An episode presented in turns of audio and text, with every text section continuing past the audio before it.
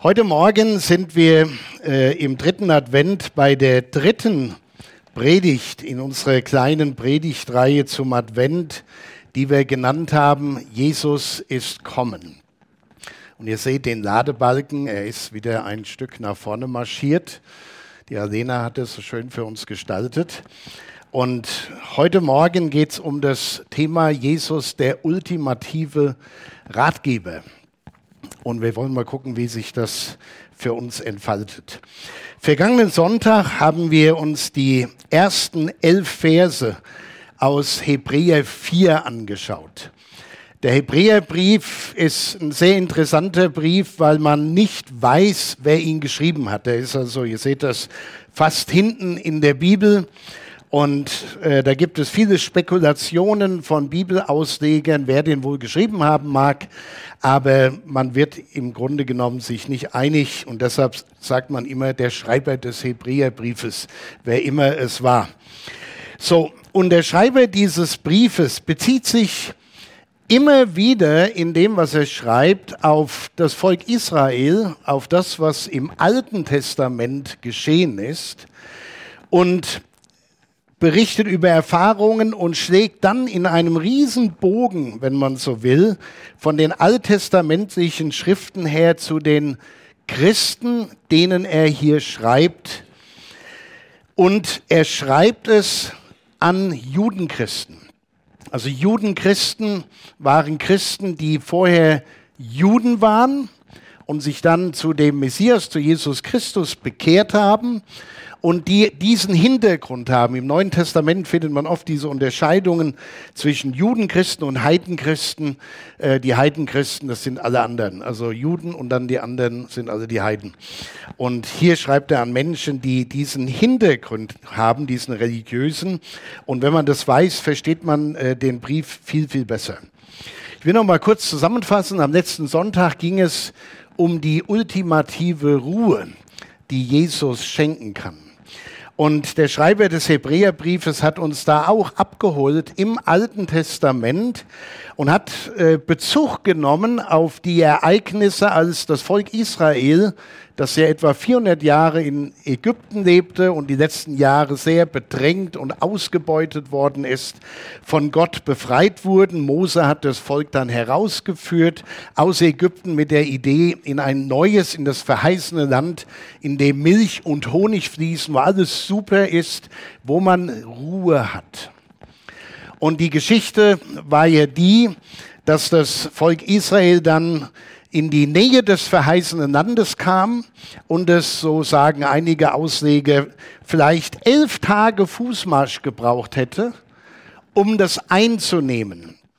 Aber die Kundschafter, die man geschickt hat, um das Land auszukundschaften, waren auf der einen Seite völlig und total begeistert, was es da alles gibt und wie toll dieses Land ist. Noch besser, als man es sich hat erträumen können. Aber sie haben auch das Volk gewarnt, da gibt es Riesen und alle möglichen Probleme. Das Volk wurde kirre und irritiert und hat gesagt, nee, da gehen wir nicht hin. Sie haben sich aufgeregt und äh, gegen Mose und alle, die in Führungsverantwortung waren, gelästert. Und sie sind nicht zu der Ruhe gekommen, die sie sich eigentlich erhofft hatten, wegen ihres Ungehorsams und Unglaubens. Und dann geht es hier weiter in unserem Text, heute Hebräer 4, 14 bis 16. Und ich lese das gerade mal vor hier aus meiner äh, Lutherbibel. Da schreibt der Schreiber, weil wir denn einen großen hohen Priester haben, Jesus, den Sohn Gottes, der die Himmel durchschritten hat, so lasst uns festhalten an dem Bekenntnis. Denn wir haben nicht einen Hohepriester, der nicht könnte mitleiden mit unserer Schwachheit, sondern der versucht worden ist in allem wie wir, doch ohne Sünde. Darum lasst uns hinzutreten mit Zuversicht zu dem Thron der Gnade, damit wir Barmherzigkeit empfangen und Gnade finden zu der Zeit, wenn wir Hilfe nötig hätten. Auch wieder so ein Text, wo wir sagen, oh Mann, das ist irgendwie schwierig zu verstehen. Teilweise weiß man nicht, ne, wenn man das so, so liest, äh, Jesus, der Sohn Gottes, der die Himmel durchschritten hat, ob man äh, da nicht irgendwie äh, von Indiana Jones aus dem Drehbuch was vorliest, weil das so spannend klingt und man kann sich es nicht so genau vorstellen. Ne? Aber der Schreiber benutzt hier tatsächlich wieder Bilder aus dem Alten Testament, aus der Geschichte des Volkes Israels. Er beschreibt Jesus als einen Hohepriester. Das war ein ganz neues Bild von Jesus. Hohepriester. Viele würden sagen, ja, was ist das denn und warum macht er das? Aber mit dem Hintergrund, dass er an Menschen schreibt, die aus dem Judentum kommen und die Priesterschaft kannten, auch die Hohepriester kannten, wird dann plötzlich klar, das war ein Bild, das seine Leser verstehen. Deshalb benutzt er es. Übrigens schon in Kapitel 3, Vers 1 und später auch noch. Und damit beschreibt er etwas, was seinen Lesern bekannt war. Doch die Christen, die aus dem Judentum heraus Christen geworden waren, wussten, um was es geht. Die wussten, wie der Hohepriester aussah. Das waren ja ganz imposante Gestalten. Man kann also in der Bibel nachlesen, auch in anderen äh, Werken. Allein wie die gekleidet waren, äh, das würde den Rahmen heute sprengen, das alles zu erklären. Aber alles, was die anhatten, hatte eine Bedeutung. Das waren also schon Persönlichkeiten, mein lieber Mann. Das, das war was. Und so macht unser Autor hier wieder den Vergleich zwischen dem Alten Bund, also Altes Testament, was im Judentum war, und Neuen Bund, Neues Testament. Und in Kapitel 5, wenn wir da ein Stück weitergehen, erklärt er nochmal, was so die Aufgaben eines Hohepriesters waren. Da steht, denn jeder Hohepriester, der von den Menschen genommen wird, der wird eingesetzt für die Menschen zum Dienst vor Gott, damit er Gaben und Opfer darbringe für die Sünden. Das war seine Aufgabe. Er kann mitfühlen mit denen, die unwissend sind und irren, weil er auch selber Schwachheit an sich trägt. Darum muss er, wie für das Volk, so auch für sich selbst opfern für die Sünden. Und niemand nimmt sich selbst die hohe priesterliche Würde, sondern er wird von Gott berufen, wie auch Aaron, aus dessen Linie der, der Hohepriester alle kamen. So hat auch Christus sich nicht selbst die Ehre beigelegt, Hohepriester zu werden, sondern der, der zu ihm gesagt hat, du bist mein Sohn, heute habe ich dich gezeugt. Wie gesagt, in Israel hatte der hohe Priester ein unglaublich hohes Ansehen. War eine mächtige Persönlichkeit. Er war die geistliche Führungspersönlichkeit, aber nicht nur das, er war im Grunde auch so die politische Führungspersönlichkeit. Was der hohe Priester sagte, das galt. Und eine seiner Hauptaufgaben war natürlich, bei den großen Festen stellvertretend für das Volk die Gaben und Schlachtopfer dazu bringen, um die Menschen mit Gott zu versöhnen. Schlachtopfer zu bringen für die Sünden, die sie getan haben. Er war der, der Mittler zwischen Mensch und Gott oder sagen wir es mal so, die Schnittstelle zwischen dem Heiligen und dem Profanen. Das war seine Aufgabe. Und was Menschen mit Gott zu klären hatten, das hat der hohe Priester für sie geklärt. Und wenn wir heute so von unserem christlichen Standpunkt aus das betrachten und äh, wir wissen, wir reden oft hier über das Gebet, dass Gebet nichts anderes ist, als mit Gott zu reden, dass wir selbst mit Gott reden dürfen im Gebet. Wir müssen nicht mal den Mund dazu aufmachen. Wir könnten das sogar in unserem Herzen, in der Stille unseres Herzens tun. Das war damals undenkbar. Da musste man immer erst wohin zu jemandem, der das zusammenbringt und Mittler ist. So, die Leute kamen zu dem Hohepriester, aber er selbst, und das ist ein ganz äh, wichtiger Punkt an dieser Stelle, er selbst durfte nur einmal im Jahr, und zwar am Versöhnungstag, das Allerheiligste des Tempels betreten. Da war so ein mächtiger, im Tempel jedenfalls ein mächtiger Vorhang zwischen allem anderen und dem Allerheiligsten, der auch, so habe ich mal gelesen, sehr dick gewesen sein soll und der das Allerheiligste vom Rest des Tempels abgetrennt hat. Und wir erinnern uns vielleicht äh, an Ostern, lesen wir das in den Evangelien, als Jesus gekreuzigt wurde. Da ist der Tempel von oben nach unten, der, nicht der Tempel, der Vorhang im Tempel von oben nach unten zerrissen. Symbolisch dafür, dass der Weg ins Allerheiligste nun frei ist. Auch etwas Undenkbares für damals. Und auch, wie ich einige Ausleger verstehe, ein, ein größeres Wunder, weil das Ding war so dick und dann von oben nach unten einfach so. Das ist nicht einfach so passiert. So, von Jesus schreibt hier unser Autor, dass er nicht nur einmal im Jahr praktisch hinter den Vorhang gehen darf, ins Allerheiligste, sondern dass er die Himmel durchschritten hat und bis zum Thron Gottes durchschritten hat.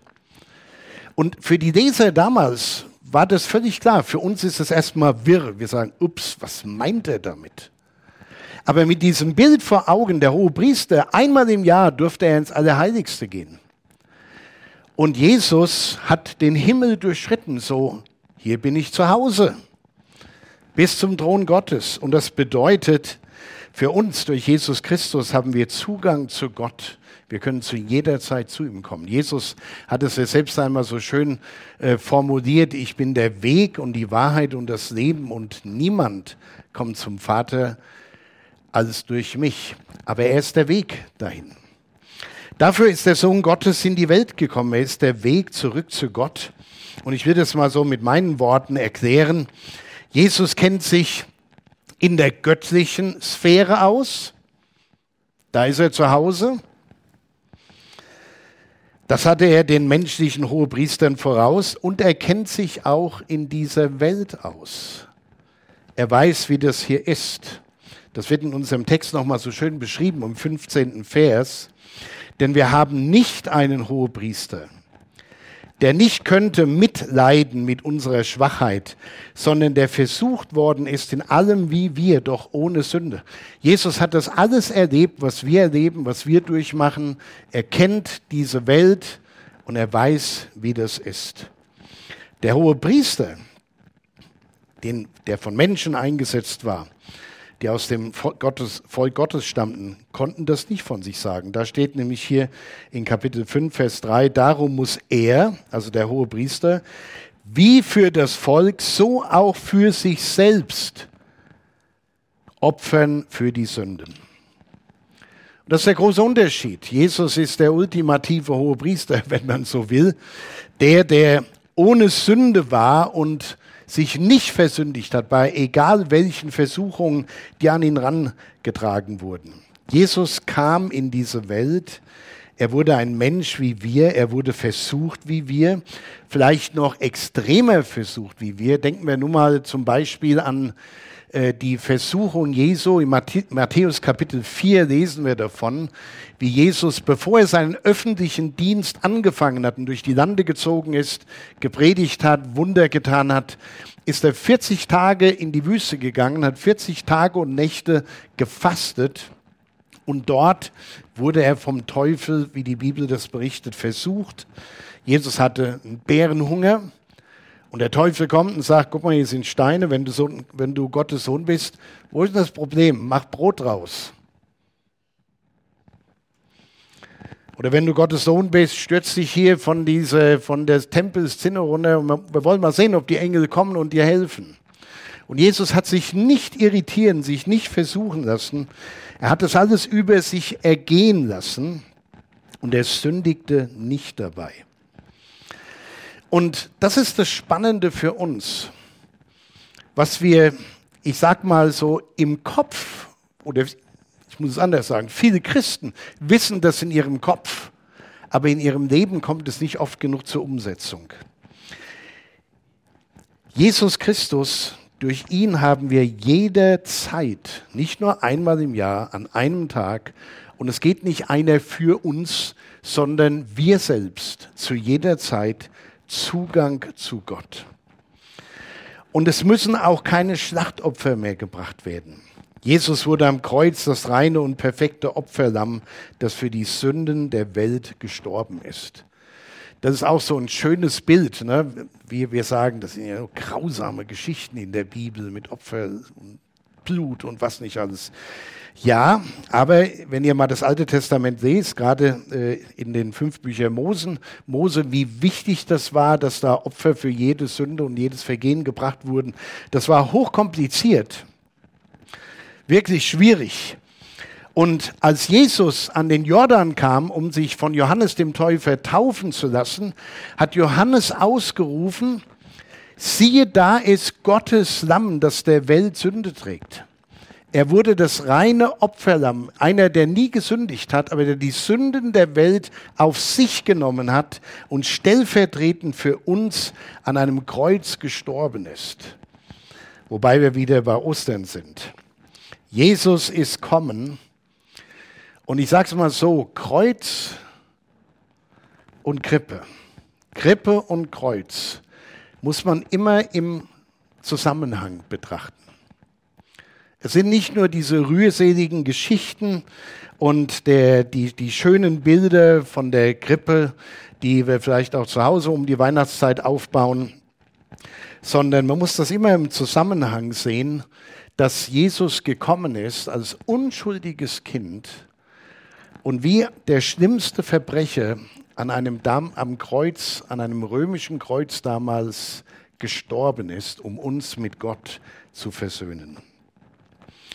Und ich stelle mir vor, oder ich versuche mir vorzustellen zumindest, was das für ein Akt gewesen sein muss damals für die Menschen, zu dem Hohepriester zu gehen. Wir, wir kennen, wenn wir die Bibel lesen, was der alles machen musste und so weiter. Aber ich stelle mir jetzt mal so ganz praktisch vor. Ja, ich habe irgendwas verbockt. Ich gehe jetzt mal in der Zeitmaschine ein paar tausend Jahre zurück. Ja habe irgendwas vermasselt und ich weiß, da habe ich gegen Gottes Gebote verstoßen. Ich weiß, Gott ist heilig, das, was ich getan habe, ist sündig, das passt nicht zusammen, absolut nicht kompatibel. Geht nicht. Und ich habe schlaflose Nächte und ich ringe mit mir und ich überlege mir, wie bringe ich das in Ordnung? Und dann schwirrt immer so dieser Gedanke in meinem Kopf herum, das kann man nicht einfach so gehen und stehen lassen. Das muss ich in Ordnung bringen. Und dann stelle ich mir vor, wie, wenn ich das gewesen wäre, dann den Entschluss gefasst hätte und vielleicht zu meinem, meiner Familie gesagt hätte, du, nur dass ihr wisst, was heute dran ist. Ich, ich muss heute zum Hohepriester gehen. Das sind Dinge gelaufen, die waren nicht in Ordnung, das war nicht gut. Und ich weiß, was das kostet. Nicht nur Mut, Plamage, jeder sieht's, wenn ich da hingehe, sondern ich muss auch noch ein Tier mitnehmen und, äh, oder irgendein anderes Opfer, was verlangt wird für diese entsprechende Sünde. Und dann gehe ich da hin und dann muss ich sagen, okay, hohe Priester, was machen wir jetzt? Das ist passiert. Wie gehe ich damit um? Was ist dein Rat? Was tue ich mit meiner Schuld, mit meiner Sünde? Wir denken immer nur so in diesen kurzen Ereignissen. Dann muss der Priester da was machen und der schlachtet dann und da, da, da, da, da und alles ist wieder gut und dann geht er wieder heim. Aber wenn wir uns die, das mal ein bisschen seelsorgerlich vorstellen, was das für ein Akt gewesen ist, Dinge mit Gott in Ordnung zu bringen, wie viel Mut man aufbringen musste, das war nicht einfach. Und dann bin ich so dankbar, dass es so einfach geworden ist, dass wir zu jeder Zeit, zu jeder Stunde, egal wo wir sind, egal was wir gemacht haben, egal wie schlimm es war, im Gebet zu Gott kommen können und Jesus wie der hohe Priester uns vor Gott vertritt. Und egal was es war, er hat schon mit seinem Tod am Kreuz für alles bezahlt, was ich vermasselt habe. Ich muss es nur noch bekennen. Jemand hat mal gesagt, Buße ist eigentlich nur mit Gott übereinzustimmen, was er ohnehin schon weiß. Das kann gar nicht so schwer sein. Aber es ist ja manchmal so, auch wie bei den Menschen heute. Ne? Es gibt ja Leute, die wissen, sie sind irgendwie krank und sie gehen nicht zum Arzt. Wisst ihr warum? Weil die Krankheit wirkt erst dann richtig, wenn der Arzt sagt, du bist krank. Das ist völlig kirre, aber es gibt einen Haufen Menschen, die genauso ticken. Und mit Gott machen wir es oft ähnlich, als ob Gott es nicht schon weiß. Wir brauchen nur mit ihm übereinstimmen, das zu sagen, was er ohnehin schon weiß. Und deshalb fordert hier der Schreiber dieses Briefes uns noch einmal heraus im 16. Vers, darum lasst uns hinzutreten mit Zuversicht also nicht mit Angst und der Sorge, ich blamier mich hier vor der Welt und vor meinen Freunden, vor der Familie, sondern mit Zuversicht zu Gott kommen. Zuversicht, also mit einer positiven Erwartung. Mit Zuversicht zu dem Thron der Gnade, damit wir Barmherzigkeit empfangen und Gnade finden zu der Zeit, wenn wir Hilfe nötig haben. In der guten Nachricht, eine etwas modernere Bibelübersetzung, da wird es so übersetzt, darum wollen wir mit Zuversicht vor den Thron unseres gnädigen Gottes treten. Dort werden wir, wenn wir Hilfe brauchen, stets Liebe und Erbarmen finden. Und ich will es noch mal sagen, im Kopf wissen viele Christen das. Ja, irgendwo haben wir das schon mal gelesen oder gehört. Aber in der Praxis haben wir oft Schiss, zu Gott zu kommen. Dabei können wir zu jeder Zeit, an jedem Ort, es muss uns nicht mal irgendjemand sehen, zu Gott kommen. Wenn wir Hilfe brauchen, werden wir stets Liebe und Erbarmen finden. Wohin gehen wir, wenn wir Hilfe brauchen? Und ich meine nicht nur Herr Jesus, ich weiß nicht, ob ich zu dem Weihnachtsmarkt oder zu dem gehen soll. Ja? Ich weiß nicht, ob einer so betet. Äh, mein Gebet war dieses Jahr, wir gehen zum Hanauer Weihnachtsmarkt und ich hoffe, dass mein Lieblingsmetzger da ist und er war nicht da. Schon das zweite Jahr nicht, das geht überhaupt nicht. Wie auch immer, nur Spaß. Wenn wir wirklich Hilfe brauchen, wenn wir mit dem Rücken an der Wand stehen, wenn wir keine Ahnung haben, was machen wir in dieser Situation, in die man sich vielleicht selber reingeschafft hat, was machen wir damit? Wie gehen wir damit um? Wie bringe ich das in Ordnung? Und jeder von uns weiß, wir googeln uns ja mürbe, wenn wir irgendwas wissen wollen, aber jeder weiß, dass man oft die Hilfen, die man für sein Leben in einer konkreten Situation braucht, da auch nicht findet. Wo gehen wir hin? Hier der Schreiber damals schon lädt die Christen ein. Lasst uns mit Zuversicht vor den Thron unseres gnädigen Gottes treten. Jesus ist der ultimative Ratgeber. Warum? Er kennt diese Welt. Er war da. Das ist ihm nicht fremd. Er kennt die Menschen, er kennt die Bosheit der Menschen, er, er, er kennt alle Versuchungen, die uns begegnen können. Jesus kennt sich aus in dieser Welt, die so kaputt ist. Aber er kennt sich auch in der himmlischen Welt aus. Er weiß, wo die richtigen Ressourcen sind. Hier in Hebräer 8, Vers 1, da steht, das ist nun die Hauptsache bei dem, wovon wir reden. Wir haben einen solchen hohen Priester, der da sitzt zur Rechten des Thrones der Majestät im Himmel. Mit anderen Worten, wenn ich Hilfe brauche, gehe ich lieber gleich zum Chef und nicht erst ins Vorzimmer. Und ich habe den Zugang dazu durch Jesus Christus. Jesus Christus ist der Sohn Gottes. Er hat alle Macht, er hat alles Wissen. Wenn einer helfen kann, dann er. Und so wurde schon 700 Jahre bevor Christus geboren wurde, eine Ansage gemacht über die Geburt Jesu, und zwar von dem Propheten Jesaja, der unter anderem in seiner Beschreibung des Gottessohnes hier Folgendes sagt.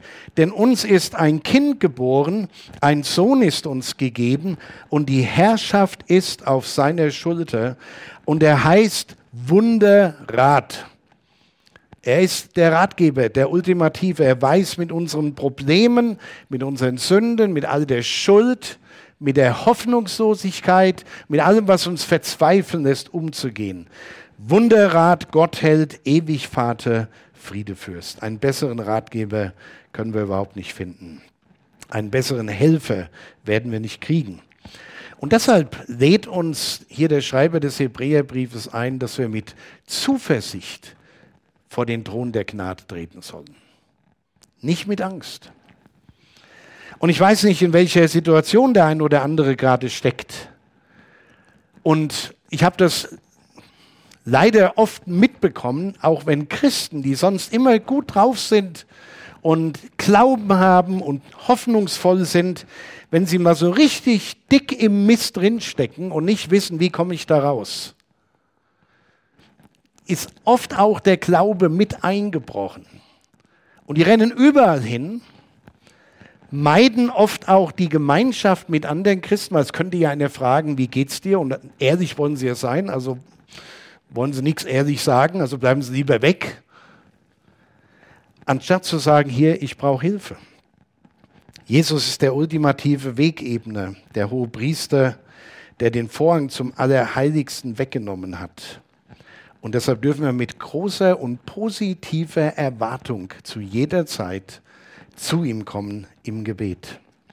Und weil das so ist, schreibt hier der, unser Autor nochmal in Vers 14, weil wir denn einen großen hohen Priester haben, Jesus, den Sohn Gottes, der die Himmel durchschritten hat, so lasst uns festhalten an dem Bekenntnis. Lasst uns festhalten daran. In der guten Nachricht nochmal hier, da wird es so übersetzt, lasst uns also festhalten an der Hoffnung, zu der wir uns bekennen. Festhalten heißt nicht loslassen, ganz einfach. Ne? Das war jetzt nicht schwer, äh, aber es fällt uns oft so schwer. Festhalten, dass das geht, dass Gott kann. Wir feiern im Advent die Ankunft unseres Herrn in diese Welt. Wir feiern Jesus, den ultimativen Ratgeber und Helfer. Wir feiern Jesus, durch den wir Zugang haben zu Gott zu jeder Zeit. Wir brauchen keinen Mittelsmenschen mehr. Wir feiern Jesus, durch den wir den allmächtigen Gott, der Himmel und Erde geschaffen hat, Vater nennen dürfen. Wir dürfen sagen, Vater im Himmel, hilf uns mit dieser Sache. Wir feiern Jesus, der uns in einer kaputten, zerstrittenen und bösen Welt die Hoffnung gibt, dass das Beste erst noch kommt. Und in diesem Sinne wünsche ich uns allen einen wunderschönen und gesegneten dritten Advent.